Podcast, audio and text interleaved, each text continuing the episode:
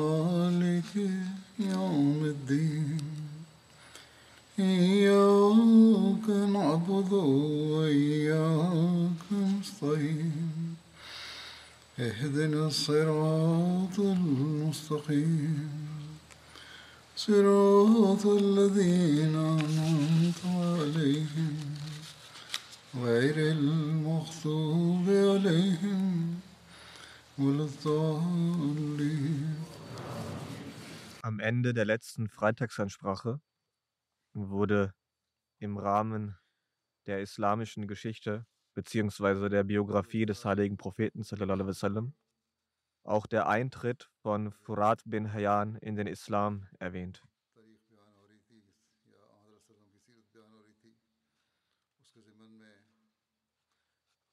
Die detaillierte Schilderung seiner Konvertierung ist wie folgt.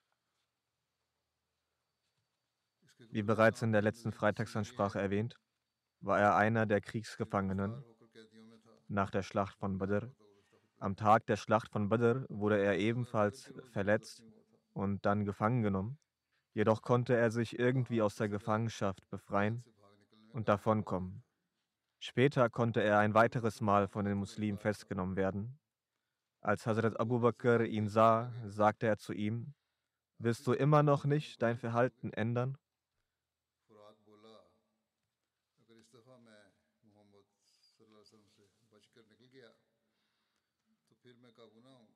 Furat erwiderte, wenn ich dieses Mal wieder schaffe, Muhammad sallam, zu entfliehen, wird man mich nicht ein weiteres Mal fassen können.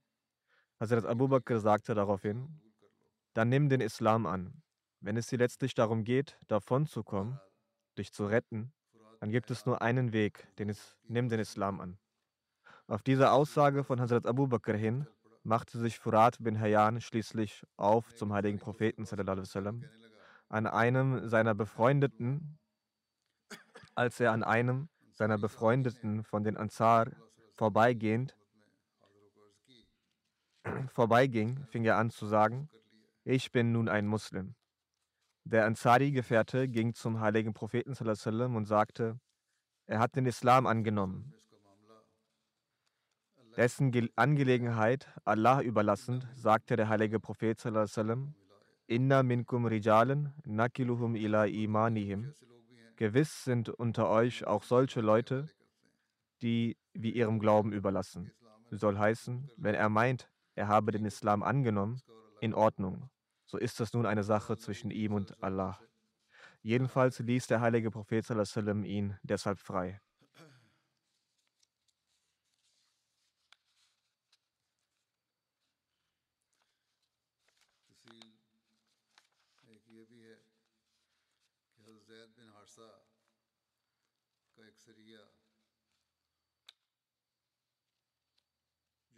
Eine weitere Detailschilderung liest sich wie folgt. Eine Kompanie unter der Leitung von Hazrat Zaid bin Harissa wurde im Monat Jamadiul Akhir im dritten Jahr nach der Hijra zu dem Ort Karada entsandt. In dem Werk Das Siegel der Propheten hat Hazrat Mirza Bashir Ahmed Sahib diese Begebenheit folgendermaßen beschrieben. Die Muslime waren gerade dabei, sich von den Angriffen der Banu Sulaim und Banu Radfan zu erholen als sie sich wieder zur Abwendung einer weiteren Bedrohung aufmachen mussten. Bis jetzt nutzten die Quraysh für ihren Handel im Norden die Küstenroute im Hijaz. Aber diese Route hatten sie mittlerweile aufgegeben, da die Stämme rund um diese Region Verbündete der Muslime geworden waren und deshalb die Quraysh auf dieser Route weniger Möglichkeiten hatten, ihr boshaftes Treiben zu verfolgen. Vielmehr noch betrachteten sie unter diesen Umständen diese Route entlang der Küste als ein Risiko für sich selbst an. Es war nicht nur dieser Grund dafür verantwortlich, dass sie sich vor den Muslimen fürchteten, weshalb sie anderen, eine andere Route wählten, sondern sie konnten aufgrund der Abmachungen zwischen diesen Stämmen und den Muslimen ihre Vorhaben nicht mehr umsetzen und den Muslimen schaden.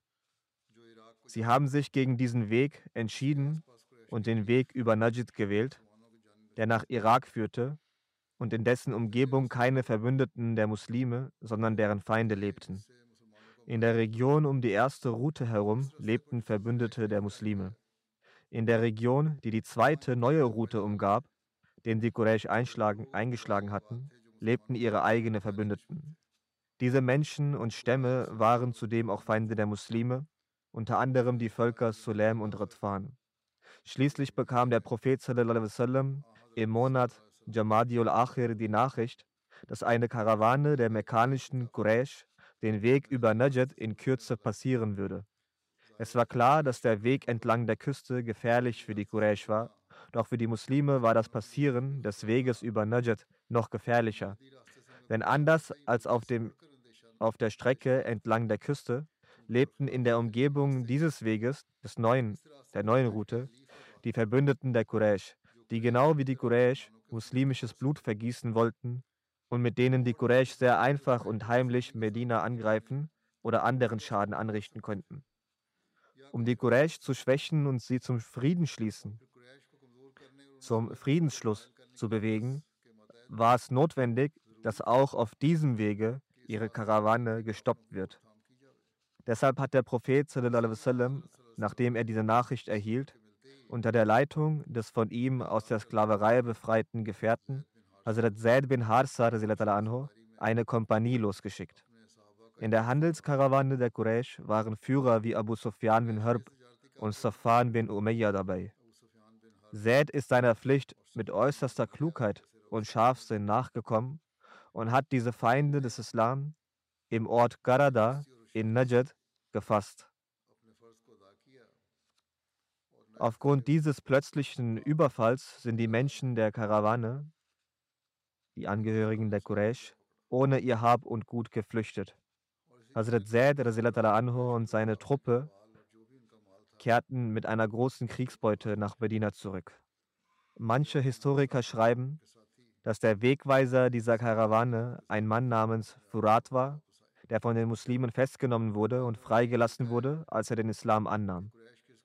Doch aus anderen Überlieferungen geht ebenfalls hervor, dass dieser Furat ein Spion der Götzendiener war, der gegen die Muslime agieren sollte.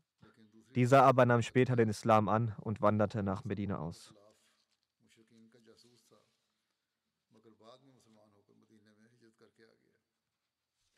Ein weiteres Ereignis, Ereignis, welches in der damaligen Zeit in den Tagen stattfand, ist die Ermordung von Qab bin Ashraf. Rab bin Ashraf war einer der Führer in Medina und war Partner der Vereinbarung mit dem heiligen Propheten.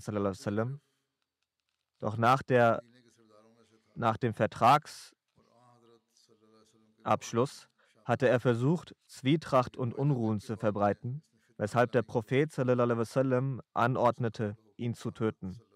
In Bukhari werden die Einzelheiten so beschrieben, dass Hazrat Jabir bin Abdullah anhuma, berichtet, dass der Prophet sallam, einst fragte, wer wird Gab bin Ashraf erledigen? Er hat Allah und seinen Propheten stark verletzt und Schaden angerichtet. Muhammad bin Maslama stand auf und sagte, O Gesandter Allahs, sallam, möchten Sie, dass ich ihn töte? Der Prophet sallam, sagte, ja. Muhammad bin Maslama ging später also zu Gab und sagte, dieser Mann macht, uns, macht es uns schwierig, da er Almosen von uns fordert. Also der Prophet. Ich bin zu dir gekommen, damit ich von dir ein Darlehen, ein Darlehen aufnehmen kann. Gab sagte, bei Gott, irgendwann wirst du die Nase voll haben von ihm. Also dass du von ihm genervt sein wirst vom heiligen Propheten und dich distanzieren wirst. Wie dem auch sei, Muhammad bin Maslama antwortete, da wir bereits seiner Gefolgschaft beigetreten sind, bevorzugen wir es nicht, ihn zu verlassen, bis wir gesehen haben, welches Ende seine Bewegung nimmt.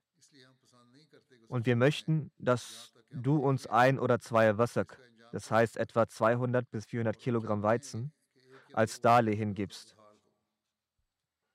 Gab antwortete, in Ordnung, hinterlasst einen Pfand bei mir dafür. Sie fragten daraufhin, was verlangst du denn als Pfand? Gab sagte, hinterlasst eure Frauen bei mir als Pfand.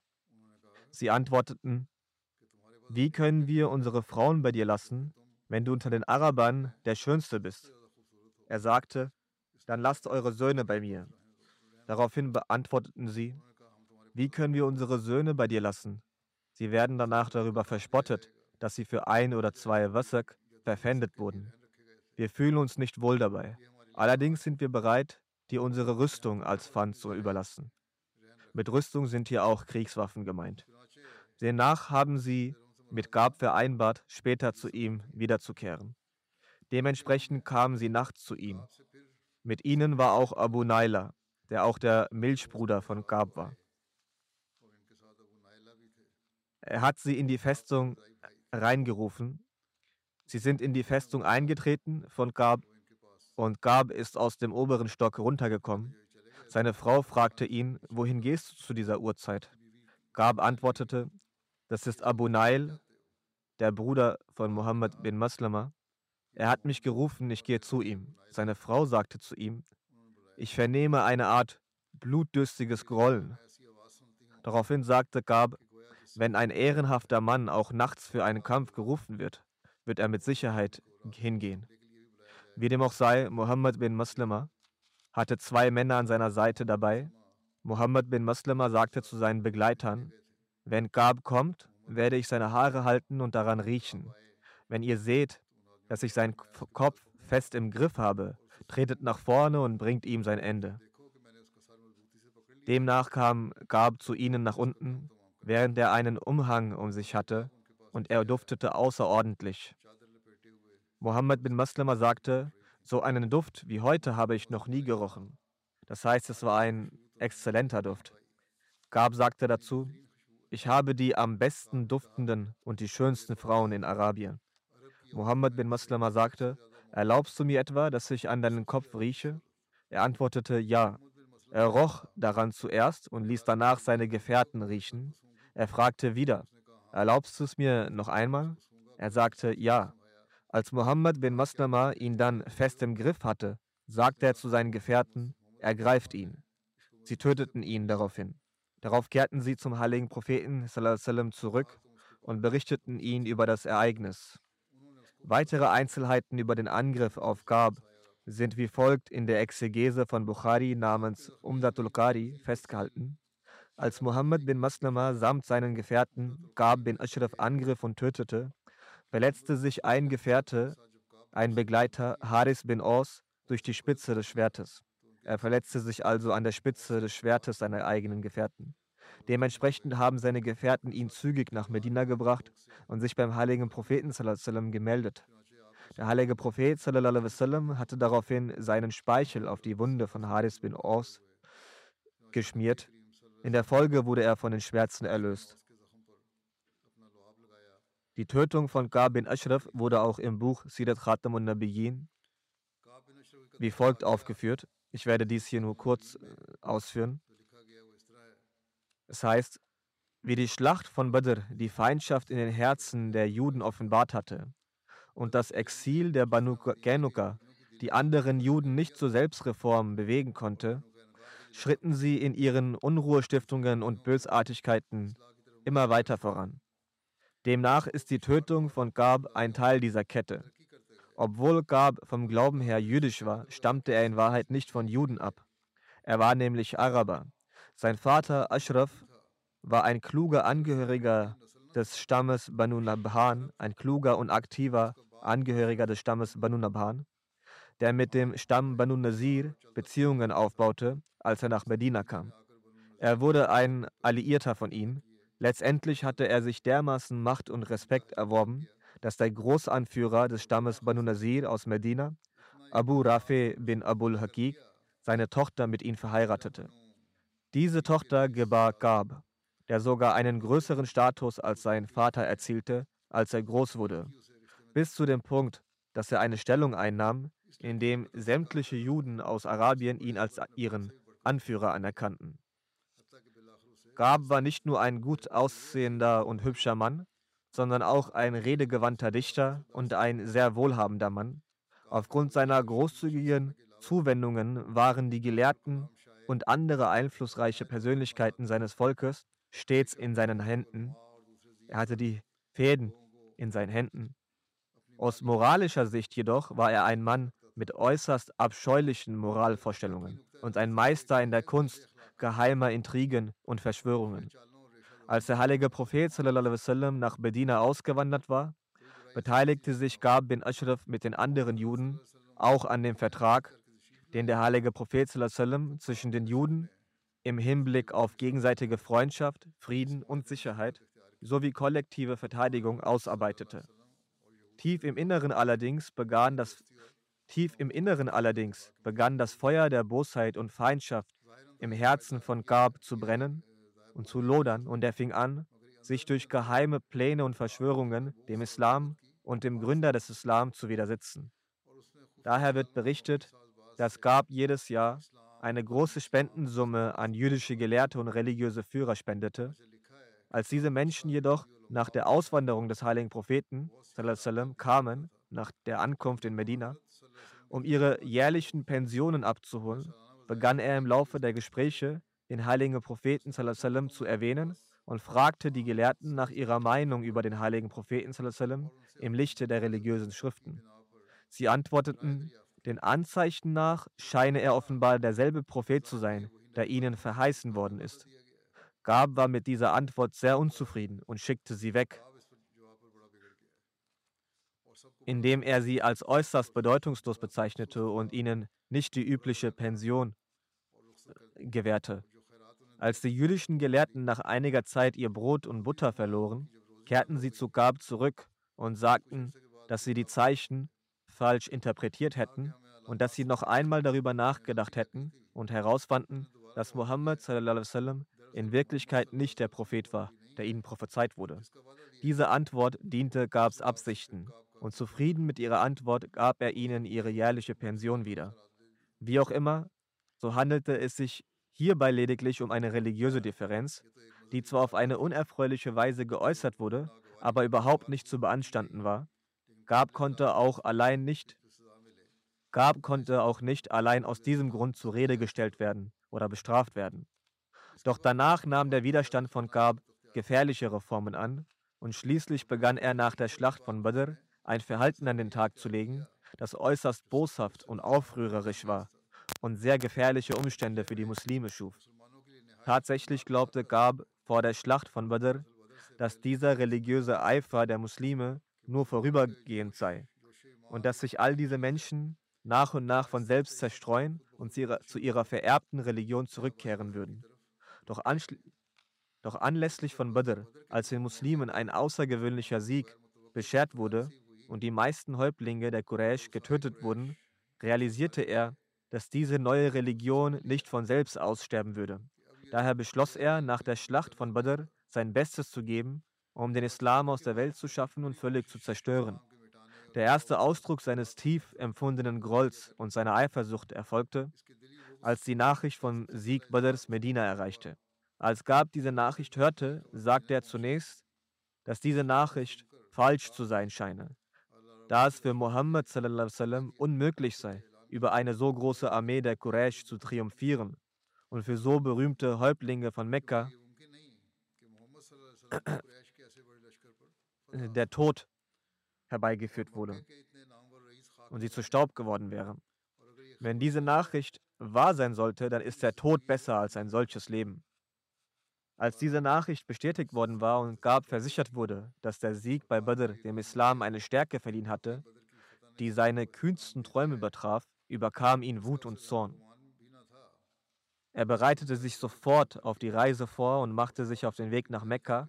Und als er dort ankam, entfachte er durch die Kraft seiner überzeugenden Rede und seiner poetischen Sprache das Feuer, das in den Herzen der Quraysh entflammte.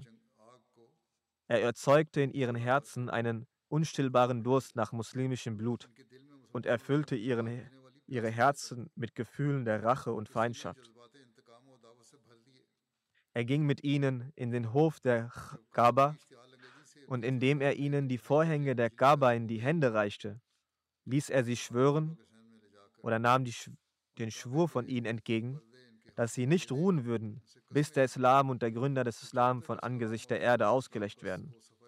Nachdem er diese feurige, gefährliche Atmosphäre in Mekka geschaffen hatte, wandte sich dieser böse Mensch an die anderen Stämme Arabiens reiste von Stamm zu Stamm und hetzte die Menschen gegen die Muslime auf. Dann kehrte er zurück nach Medina und erwähnte muslimische Frauen in seinen hetzerischen Schmähgedichten in einer sehr schmutzigen und obszönen Weise. Dabei verschonte er nicht einmal die Frauen aus dem Hause des heiligen Propheten und schloss sie in seinen obszönen Strophen ein und ließ diese Strophen im ganzen Land verbreiten. Schließlich heckte er eine Verschwörung aus, um den heiligen Propheten zu ermorden. Unter dem Vorwand eines Festes lud er den heiligen Propheten in seine Residenz ein und mit einigen jüdischen jungen Männern plante er, den heiligen Propheten zu ermorden. Durch die Gnade Gottes wurde der heilige Prophet sallam, jedoch im Voraus informiert und der Plan war nicht erfolgreich. Als sich die Lage so zuspitzte, dass die Anklagepunkte Vertrag, Vertragsbruch, Rebellion, Kriegshetze, Aufruhr, Verleumdung und Diffamierung mit obszönen Beleidigungen und Verschwörung zur Ermordung des heiligen Propheten sallam, allesamt vorlagen, erließ der heilige Prophet sallam, aufgrund des Vertrags, der bei seiner Ankunft zwischen den Bewohnern von Medina geschlossen worden war und er da demgemäß der oberste Befehlshaber des demokratischen Staates von Medina war, das Urteil, dass Gab bin Ashraf aufgrund seiner Taten zum Tode verurteilt werden sollte. Der heilige Prophet sallam, wies daher ein paar seiner Gefährten an, ihn hinzurichten. Wegen des Aufruhrs von Gab war die Atmosphäre in Medina zu jener Zeit jedoch so, dass, wenn eine offizielle Ankündigung von, seiner, vor seiner Hinrichtung gemacht worden wäre, die Möglichkeit bestanden hätte, dass ein Bürgerkrieg in, dass ein Bürgerkrieg in Medina ausgebrochen wäre und es war nicht abzusehen, wie viel Massaker und Blutvergießen als Folge davon entstanden wären. Der heilige Prophet war bereit, jedes mögliche und angemessene Opfer zu bringen, um Gewalt und Blutvergießen zwischen den Stämmen und in der Gesellschaft zu verhindern. So ordnete er an, dass Gab nicht öffentlich hingerichtet werden sollte. Vielmehr sollten einige wenige Leute, paar bestimmte Leute im Geheimen eine Gelegenheit finden und ihm ein Ende bereiten. Der heilige Prophet sallam, übertrug, übertrug diese Aufgabe einem treuen Gefährten namens Muhammad bin Maslama und betonte, dass jede Strategie, die er sich ausdachte, mit dem Rat von Saad bin Muaz, dem Oberhaupt des Stammes der Aus, abgesprochen werden sollte. Muhammad bin Maslama sagte, O Gesandter Allahs, um ihn heimlich töten zu können, müssen wir ihm etwas erzählen, was bedeutete, dass ein Vorwand etc. erforderlich wäre, mit der Gab aus seiner Wohnung gelockt und an einem sicheren Ort, an einem heimlichen Ort hingerichtet werden könnte. In Anbetracht der schwerwiegenden Folgen, die sich hätten ergeben können, wenn eine verdeckte Operation ausgeschlossen worden wäre, sagte der heilige Prophet also gut. Auf den Rat von Saad bin Muaz hin nahm Muhammad bin Maslama Abu Naila und zwei oder drei andere Gefährte mit und erreichte die Residenz von Gab. Sie riefen Gab aus, einem, aus seinem Gemach heraus und sagten, unser Oberhaupt, das heißt Muhammad verlangt Almosen von uns, während wir uns in einer schwierigen Lage befinden. Würdest du so freundlich sein und eins, uns ein Darlehen zu geben? Als Gab dies hörte, sprang er vor Freude auf und sagte, bei Gott, das ist noch gar nichts. Der Tag ist nicht mehr fern, an dem ihr ihm abgeneigt sein werdet und ihn verlassen werdet. Mohammed antwortete, wie auch immer, wir haben sallam, bereits akzeptiert und warten nun darauf, den endgültigen Ausgang dieser Bewegung zu sehen. Aber sag du uns, ob du uns ein Darlehen geben wirst oder nicht. Natürlich, sagte Gab, aber ihr müsst dafür ein Pfand hinterlegen. Er erwähnte als erstes ihre Frauen, dann ihre Söhne als Pfand, wie ich es gerade Be mit Bezug auf Bukhari erwähnt habe. Letztendlich stimmte er zu, ihre Waffen als Pfand zu akzeptieren. Muhammad bin Maslama und seine Gefährten brachen mit dem Versprechen auf, in der Nacht zurückzukehren. Bei Einbruch der Dunkelheit traf diese Gruppe mit ihren Waffen am Wohnsitz von Gab ein. Nachdem sie Gab aus seinem Haus geführt hatten, brachen sie ihn im Laufe des Gesprächs zur Seite, brachten sie ihn im Laufe des Gesprächs zur Seite. Nach einiger Zeit, als sie weitergingen, übermannten sie ihn und die Gefährten, die bereits vorbereitet und bewaffnet waren, zogen sofort ihre Schwerter. Schließlich wurde Gab getötet und fiel zu Boden. Mohammed bin Maslama und seine Gefährten brachen von dort auf und stellten sich schnell dem heiligen Propheten vor und überbrachten ihm die Nachricht von Gabs Hinrichtung. Als die Nachricht von der Hinrichtung von Gab bekannt wurde, erschütterte sie die Stadt und das jüdische Volk war zutiefst erzürnt. Am nächsten Tag erschien am Morgen eine Delegation der Juden vor dem heiligen Propheten und beklagte sich darüber, dass ihr Anführer Gab bin Ashraf ermordet worden war. Der heilige Prophet hörte sich ihre Ausführungen an und sagte, Seid ihr euch auch der Verbrechen bewusst, derer sich Gab schuldig gemacht hatte? Daraufhin erinnerte, erinnerte der heilige Prophet sie kurz an all die üblen Machenschaften, derer sich Gab schuldig gemacht hatte, nämlich Vertragsbruch, Kriegshetze, Aufwiegelung, Verleumdung und Verschwörung zur Ermordung und so weiter. Daraufhin schreckten die Leute zurück, es einsehend und sagten kein einziges Wort mehr. Daraufhin sagte der heilige Prophet wenigstens von hier an tut ihr gut daran, in Frieden und Harmonie zu leben und sät nicht die Saat von Feindschaft, Gewalt und Unordnung. So wurde mit der Zustimmung der Juden ein neues Abkommen verfasst. Und die Juden hatten versprochen, mit den Muslimen in Frieden zu leben und sich in Zukunft von Unruhen fest fernzuhalten. Und dieser Vertrag wurde in die Obhut von Hazrat Ali gegeben. Nirgendwo in der Geschichte steht geschrieben, dass die Juden jemals nach, dem, nach der Tötung von Gab bin Ashraf die Muslime für dessen Tod verantwortlich gemacht hätten. Denn ihre Herzen empfanden genauso, dass Gab seine verdiente Strafe bekommen hat. So zeigt der Umgang mit Gab gemäß dem damaligen Brauch und, die, und das Schweigen der Juden, dass sie diese Strafe und diesen Umgang akzeptiert hatten. Einige Historiker erheben aber später den Vorwurf, dass der heilige Prophet Gab hat unerlaubt töten lassen. Aber das ist falsch. So sollte klar sein, dass es keine illegitime Tötung war. Denn Gab bin Ashraf hatte mit dem heiligen Propheten bereits ein Friedensabkommen unterschrieben, nachdem es verboten war, etwas gegen die Muslime zu unternehmen. Mit dem Vertrag hatte er sogar versprochen, dass er gegen jeden außenstehenden Feind der Muslime die Muslime unterstützen werde und dass er mit den Muslimen freundschaftliche Beziehungen pflegen werde. Außerdem hat er durch den Vertrag auch akzeptiert, dass die Form der demokratischen, dass die demokratische Herrschaftsform welche in Medina ausgerufen wurde, vom heiligen Propheten als Oberhaupt angeführt wird. Und in allen Angelegenheiten und Streitfällen wird sein Urteil gelten. So schreibt Hazrat Mirza Bashir Ahmed Sahib, die Geschichte beweist, dass gemäß diesem Vertrag die Juden ihre Angelegenheiten etc. vor den heiligen Propheten brachten. Und er hatte darin auch Regeln aufgestellt. Gab aber hatte in dieser Situation den Vertrag missachtet und nicht danach gehandelt. Im Gegenteil, er hat die Muslime und den Staat hintergangen. Hier ist nicht die Frage nach einem Verrat an die Muslime, sondern Verrat an den Staat, den er hinterging.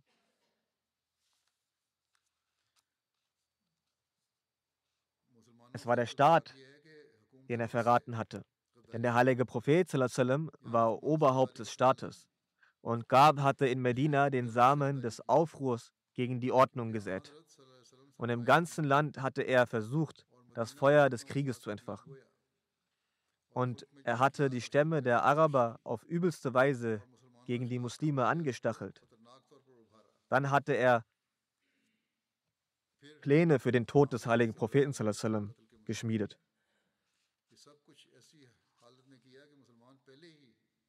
Das alles tat er zudem, als die Muslime von Problemen umzingelt waren.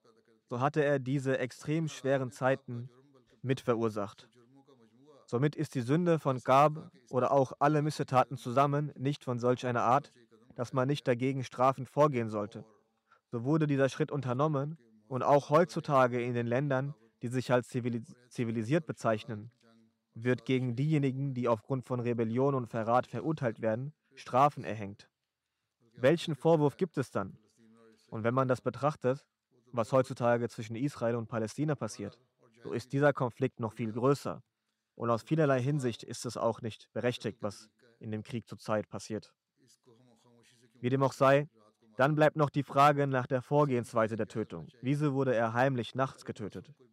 So sollte man darüber in Erinnerung behalten, dass es damals in Arabien kein fest geregeltes System innerhalb eines allumfassenden Reiches gab. Es wurde zwar ein Oberhaupt ernannt, aber es galt nicht nur sein Urteil. Wenn jemand für sich in seinem eigenen Fall oder Verfahren ein Urteil fällen lassen wollte, so stand es jeder Person und jedem Stamm auch frei, dies unabhängig zu tun. Wenn es um generelle gesellschaftliche Urteile ging, dann wurden sie dem heiligen Propheten vorgebracht. Und genauso gab es auch Angelegenheiten, die die Stämme selbst regelten. Welches Gericht hätte es dann in dieser Situation geben können, wo man gegen Gab ein Verfahren einleiten könnte und dann ein Todesurteil für Gab verabschiedet worden wäre? Hätte man sich denn bei den Juden beschweren sollen? Gab selbst war doch gerade ihr Anführer gewesen. Außerdem hatten sie zuvor selbst schon die Muslime verraten und zettelten täglich Unruhen an. Deshalb kann die Frage gar nicht aufkommen, dass man sich an die Juden gewandt haben könnte. Oder hätte etwa eine Klage Geltung bei den Stämmen Sulaim und Radfan gefunden, die selbst in den vergangenen drei Monaten dreimal sich für einen Überfall auf Medina vorbereitet hätten. Das waren auch deren Stämme. Daher hätten sie von ihnen keine Gerechtigkeit erhalten. Wie dem auch sei, schaut euch den damaligen Zustand an und überlegt dann, welcher andere Weg den Muslimen offen war, außer der, dass im Anbetracht der Provoka Provokation eines Mannes und seiner Kriegs- und Unruhestiftung und Mordintrige, dessen Weiterleben für sich, also für die Muslime, und für den Frieden des Landes eine Gefahr darstellte und daher aus dem Gedanken der Selbstverteidigung ihn bei Gelegenheit zu töten. Denn es ist sehr viel besser, dass ein boshafter und unruhestiftender Mensch getötet wird, als dass das Leben vieler friedlicher Menschen in Bedrohung gerät und der Frieden des Landes zerstört wird. Auch Allah der Allmächtige sagt, dass Fitna, also Aufruhr, Volkshetze und Unruhestiftung, schlimmer ist als Totschlag. Jedenfalls entsprechend dieses Abkommens, das nach der Auswanderung zwischen den Muslimen und Juden geschlossen wurde, war der Status des heiligen Propheten nicht der eines normalen Bürgers, sondern er war das Oberhaupt eines demokratischen Staates, der in Medina gegründet wurde. Ihm sallam, stand das Recht zu, bei verbalen Konflikten und politischen Angelegenheiten jegliche Entscheidung, die er sallam, als angemessen empfand, zu treffen. Wenn er sallam, also für den Frieden des Landes Gab aufgrund seiner boshaften und üblen Aktionen zur Tötung freigegeben hatte, war dies nichts Verkehrtes. Deshalb ist die Kritik an den Islam, die heute nach 1300 Jahren die Orientalisten darlegen, gehaltlos. Zudem hatten die damaligen Juden auch keinen Einwand gegen seine Begründungen erhoben, also gegen die Begründungen des heiligen Propheten, die er nannte in Bezug auf die Ermordung Gabs. In dieser Zeit, in den Tagen damals, wurde auch Hazrat Hafsa bint Umar zum zweiten Mal verheiratet. Hazrat Hafsa war die Tochter von Hazrat Umar. Über ihre Eheschließung mit dem heiligen Propheten werden folgende Details überliefert. Der Ehemann von Hazrat Hafsa nahm an der Schlacht von Badr teil. Auf dem Rückweg von der Schlacht erkrankte er, woran er verstarb. Danach heiratete der heilige Prophet Hazrat Hafsa. Die Einzelheiten hierüber sind in Bukhari folgendermaßen niedergeschrieben. Hazrat Abdullah bin Umar überliefert, dass Hazrat Hafsa, die Tochter von Hazrat Umar, zur Witwe, zur Witwe von Khunais bin Husafa Sami wurde, der ein Gefährte des heiligen Propheten war und an der Schlacht von Badr teilnahm und in Medina verstarb. Daraufhin sagte Hazrat Umar, so steht es in der Überlieferung, dass er auf Hazrat Usman bin Affan traf bei ihm sprach er sein Anliegen bezüglich seiner Tochter Hafsa an und sagte ihm, dass wenn Usman einwillige, dann würde er Hafsa bint Umar mit ihm vermählen. Hazrat Usman sagte, dass er darüber nachdenken würde. Hazrat Umar sagt, dass er einige Tage auf ihn wartete. Dann sagte Hazrat Usman, dass er es am angemessensten am angemessensten fand, in diesen Tagen nicht heiraten zu wollen. Hazrat Umar sagte, dass er dann zu Hazrat Abu Bakr ging und ihm sagte, wenn Sie es möchten, würde ich Hafsa mit Ihnen vermählen. Hazrat Abu Bakr schwieg und gab ihm keine Antwort. Hazrat Umar sagte, dass er bei ihm ein noch stärkeres Gefühl hatte als bei Hazrat Usman. Das heißt, er spürte noch stärker eine Absage seitens Abu Bakr. Dann sagte er, dass er einige weitere Tage wartete. Dann kam es dazu, dass der heilige Prophet selbst einen Heiratsantrag für Hazrat Hafsa schickte und so vermählte Hazrat Umar sie mit ihm. In Sirat Khatamun Nabiyin steht geschrieben, dass Hazrat Umar bin Khattab eine Tochter namens Hafsa hatte. Sie war mit Khunes bin Husafa verheiratet. Er war ein aufrichtiger Gefährte, der an der Schlacht von Badr teilnahm.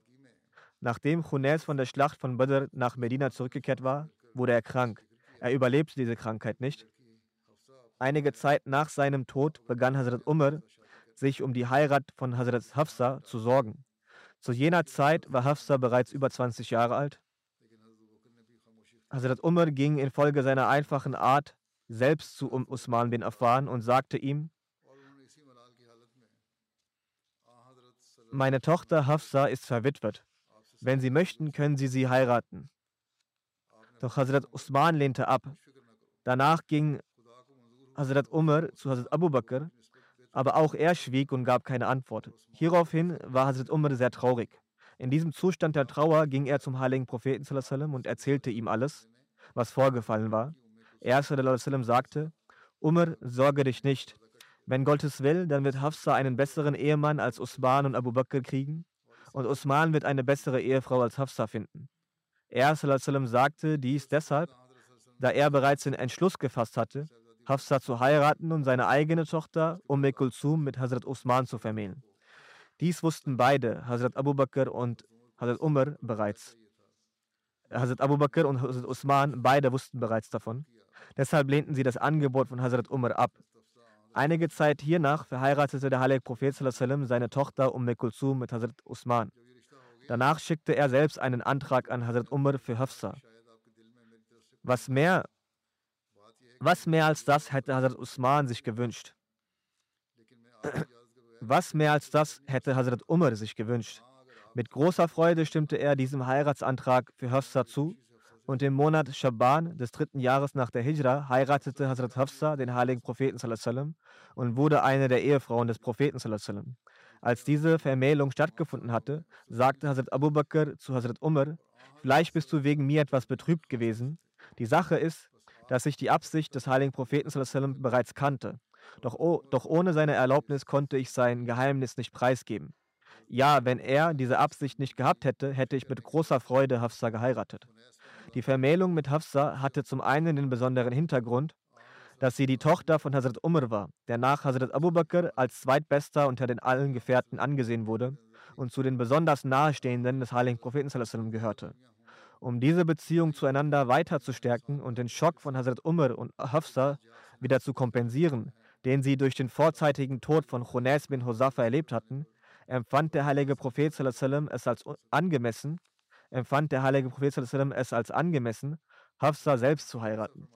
Der zweite Hintergedanke war, dass je mehr Ehefrauen der heilige Prophet hatte, umso mehr konnte er, umso mehr konnte unter den Frauen, unter den muslimischen Frauen, die die Hälfte der Menschheit, der Bevölkerung, beziehungsweise in einiger, umso mehr konnte unter den Frauen, die die Hälfte der Menschheit, beziehungsweise in einiger Hinsicht sogar die bessere Hälfte ausmachen, die Verbreitung der Botschaft, Predigt und Erziehung des Islam auf einer größeren Reichweite und einfacher und besser weitergegeben werden. Hazrat Mirza Bashir Ahmed Saib sagt weiter, dass Hazrat Hafsa zur Zeit der Heirat 21 Jahre alt war. Trotz dessen, dass sie nach Hazrat Aisha, die Tochter einer der besten Gefährten war, hatte sie unter den Ehefrauen des heiligen Propheten eine besondere Stellung. Auch mit Hazrat Aisha hatte sie eine gute Beziehung. Außer den geringfügigen Auf und Ab was bei derartigen Beziehungen vorkommt, lebten sie sehr herzlich miteinander. Hazrat Hafsa konnte schreiben und lesen. So ist es in einem Hadith überliefert, dass sie von einer Gefährtin namens Shifa bint Abdullah schreiben lernte. Sie, verstark, Sie verstarb im Jahr 45 nach der Hijra, als sie ca. 63 Jahre alt war. In dieser Zeit kam es auch zu der Geburt von Hazrat Imam Hassan. Hazrat Imam Hassan bin Ali bin Abi Talib kam in der Hälfte des Ramadan im dritten Jahr nach der Hijra zur Welt. Manche Leute sagen, dass er im Monat Shaban im dritten Jahr nach der Hijra geboren wurde. Manche sagen, dass er ein Jahr nach der Schlacht von Uhud geboren wurde.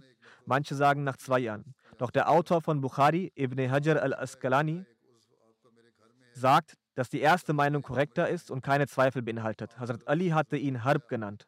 Doch der heilige Prophet änderte diesen zu Hassan um, den Namen. Am siebten Tag nach der Geburt ließ er sein Akika durchführen und seine Haare rasieren. Dann wies er dazu an, entsprechend des Gewichts seiner Haare Silber zu spenden. Einmal sagte Umm Fazl, O Prophet Allah, im Traum sah ich, wie als ob eines ihrer Körperteile in meinem Hause wäre, oder sie sagte, es wäre in ihrem Zimmer. Der heilige Prophet sagte, du hast einen guten Traum gesehen. Fatima wird ein Kind gebären, du wirst dich darum kümmern und es mit Grussem stillen. Umm Fazl war die Ehefrau von Hazrat Abbas, dem Onkel väterlicherseits des heiligen Propheten. Gussem war der Name ihres Sohnes. So wurde Hazrat Imam Hassan geboren und Umm Fazl stillte ihn und Gussem zusammen. Hazrat Hassan bin Ali wurde gebeten, sofern er sich an Begebenheiten mit dem heiligen Propheten erinnere, diese zu erzählen. Er sagte, ich erinnere mich an eine Sache des Propheten Allah. Einmal nahm ich eine Dattel von den Almosendatteln in meinen Mund. Der heilige Prophet nahm diese aus meinem Mund als dieser bereits mit meinem Speichel vermengt war. Jemand sagte, O Prophet Allah, was macht eine Dattel schon aus? Er antwortete, für uns, also der Familie des heiligen Propheten, sind Almosen nicht erlaubt. Hazrat Anas bin Malik berichtet, dass keiner dem heiligen Propheten ähnlicher aussah als Hazrat Hassan. Hazrat Ibn Abbas berichtet, dass der heilige Prophet einmal Hazrat Hassan auf seinen Schultern trug. Jemand sagte, O Sohnemann, auf welch ein wunderbares auf welch ein wunderbares Gefährt bist du unterwegs? Daraufhin antwortete der heilige Prophet, der Fahrer selbst ist genauso wunderbar. Er liebte seinen Enkel sehr. Hazrat Bara berichtet, ich sah den heiligen Propheten, wie er Hassan bin Ali auf seinen Schultern trug und dies immer wieder sagte, O Allah, ich behandle ihn als Freund, behandle auch du ihn als Freund. In manchen Überlieferungen heißt es auch, dass Hazrat Imam Hassan an Gift verstarb. Wie dem auch sei, Hazrat Mirza Bashir Ahmed Saib schreibt über die Geburt von Hazrat Imam Hassan.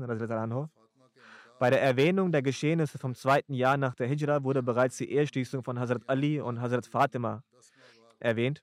Während des Ramadan im dritten Jahr nach der Hijra, also circa zehn Monate nach der Hochzeit der beiden, kam bei ihnen ein Kind zur Welt, das der heilige Prophet Hassan nannte. Das ist genau jener Hassan, der später unter den Muslimen als Imam Hassan bekannt wurde. Hassan sah im Gesicht dem heiligen Propheten sehr ähnlich und genauso wie der heilige Prophet seine Tochter Fatima sehr liebte, liebte er auch die Kinder von Hazrat Fatima sehr. Oftmals sagte er, O Gott, ich liebe diese Kinder, liebe auch du sie und liebe auch diejenigen, die diese Kinder lieben. Es kam oft vor, dass er im Gebet war und Hassan ihn umklammerte. Als er sich im Ruku befand, drängte Hassan sich zwischen seine Beine durch. Manchmal, wenn die Gefährten ihn stoppten, hielt der heilige Prophet sie davon ab, Hazrat Hassan zu hindern oder zu stoppen. Tatsächlich lenkte Hassans Umklammern den heiligen Propheten nicht vom Gebet ab. Deshalb wollte er kein Hindernis für dessen unschuldigen kindlichen Gesten der Liebe darstellen. Über Imam Hassan sagte er einmal, dieses Kind von mir ist ein Sayyid, also ein Anführer, und es wird eine Zeit kommen, in der Gott, der Allmächtige, durch ihn zwei Gruppen der Muslime versöhnen wird. Auch diese Prophezeiung wurde zu ihrer Zeit dann durch Hazrat Hassan erfüllt. Der verheißene Messias wassalam, sagte, Hazrat Hassan anhu, handelte meinem Verständnis nach sehr edel und richtig, als er sein Amt als Khalif ablegte. Es hatten bis dahin bereits tausend Ermordungen stattgefunden. Er wollte nicht, dass weiter Mord und Totschlag stattfindet. Deshalb trat er vor Muawiyah zurück. Das heißt, er schloss ein Abkommen. Aber durch diese Tat von Hazrat Hassan sind die Schiiten angreifbar, weshalb sie nicht ganz von Imam Hassan überzeugt sind. Wir aber loben beide, also sowohl Hassan als auch Hussein. Die Wahrheit ist, dass von beiden unterschiedliche Stärken zu erkennen sind. Hazrat Imam Hassan wollte nicht, dass unter den Muslimen Kämpfe wachsen und Blut vergossen wird. Sein Augenmerk war auf Frieden ausgerichtet. Und Hazrat Imam Hussein wollte kein Treuegelübde auf der Hand eines Sünders und Frevlers ablegen, denn dies ruiniert den Glauben. Beide hatten eine fromme Absicht. Taten hängen von ihrer Absicht ab. So viel zu der Geschichte in Bezug auf diese Kinder. Wie ich bereits in einigen vergangenen Freitagsansprachen auf Gebete für die Palästinenser aufmerksam gemacht habe, möchte ich auch heute genau dies ansprechen. Setzen Sie Ihre Gebete fort. Mittlerweile nimmt das Unrecht ein immer extremer werdendes Ausmaß an. Im Namen des Krieges gegen die Hamas werden unschuldige Kinder, Frauen, ältere Menschen und Kranke getötet. Diese sogenannte zivilisierte Welt hat jegliche Regeln und Normen des Krieges schlichtweg ignoriert. Möge Allah auch den muslimischen Ländern Verstand gewähren. Hazrat Muslimot anhu hat bereits vor 72 bzw. 73 Jahren die Muslime gewarnt und dazu gemahnt, eine Einheit zu bilden. So hätten die muslimischen Länder selbst zu entscheiden, ob sie als einzelne Länder verharren möchten und so einer nach dem anderen untergehen möchte oder eine Einheit bilden und so überleben wollen. Wenn sie doch zumindest jetzt diesen Punkt begreifen und sich vereinigen würden. Doch leider zeugt ihr gegenwärtiger Zustand nicht davon. Wie mir berichtet wurde, werden diejenigen, die zu Umrah nach Mekka pilgern, dazu angehalten, dort kein Wort über den Krieg zwischen Palästina und Israel zu verlieren. Die dortige Regierung erteilt diese Anweisung beim Ausstellen des Visums. Wenn dies stimmt, dann ist das ein Ausdruck purer Feigheit seitens der Regierung, einer muslimischen Regierung. Wie dem auch sei, dem Gottesdienst der Umrah sollte man nach nachkommen, natürlich, und währenddessen wird natürlich nicht über solche Themen gesprochen. Allerdings sollte man dort unbedingt für die unterdrückten Palästinenser beten. Hoffentlich denken die Pilgernden auch daran, dafür zu beten. Wenn dieser Tage muslimische Regierungen ihre Stimme erheben, so handelt es sich doch um sehr zurückhaltende Stimmen. Manche haben zwar ihre Stimme erhoben, doch viel lauter und kräftiger waren sogar die Stimmen derer, die von manchen nicht-muslimischen Leuten, Politikern und Regierungen gegen den Krieg erhoben wurden. Möge Allah der Allmächtige auch den Muslimen Mut und Weisheit gewähren. Der UN-Generalsekretär spricht auch gute Punkte aus. Heutzutage äußert er sich sogar noch besser, aber es scheint, dass seiner Stimme keine Wichtigkeit beigemessen wird. Es sieht danach aus, dass nach dem Ende dieses Kriegs, also wenn er sich ausweitet und zu einem Weltkrieg wird, es auch zur Auflösung der UNO kommen wird. Möge Allah, der Allmächtige, der Welt Vernunft ge gewähren. Es scheint, dass die Welt dabei ist, ihre eigene Zerstörung noch schneller heraufzubeschwören. Möge Allah den Überlebenden nach einer solchen Zerstörung Vernunft gewähren sodass sie sich Gottes bewusst werden und zu ihm zurückkehren. Wir sollten jedenfalls in dieser Hinsicht sehr viel beten. Möge Allah der Allmächtige Gnade mit der Welt haben.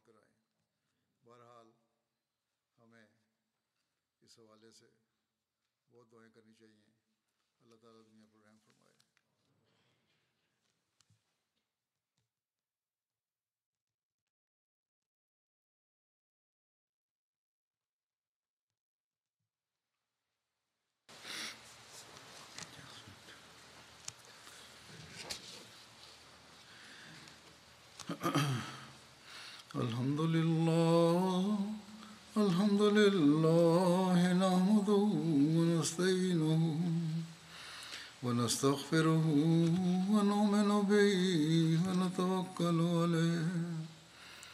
ونعوذ بالله من شرور أنفسنا ومن سيئات أعمالنا.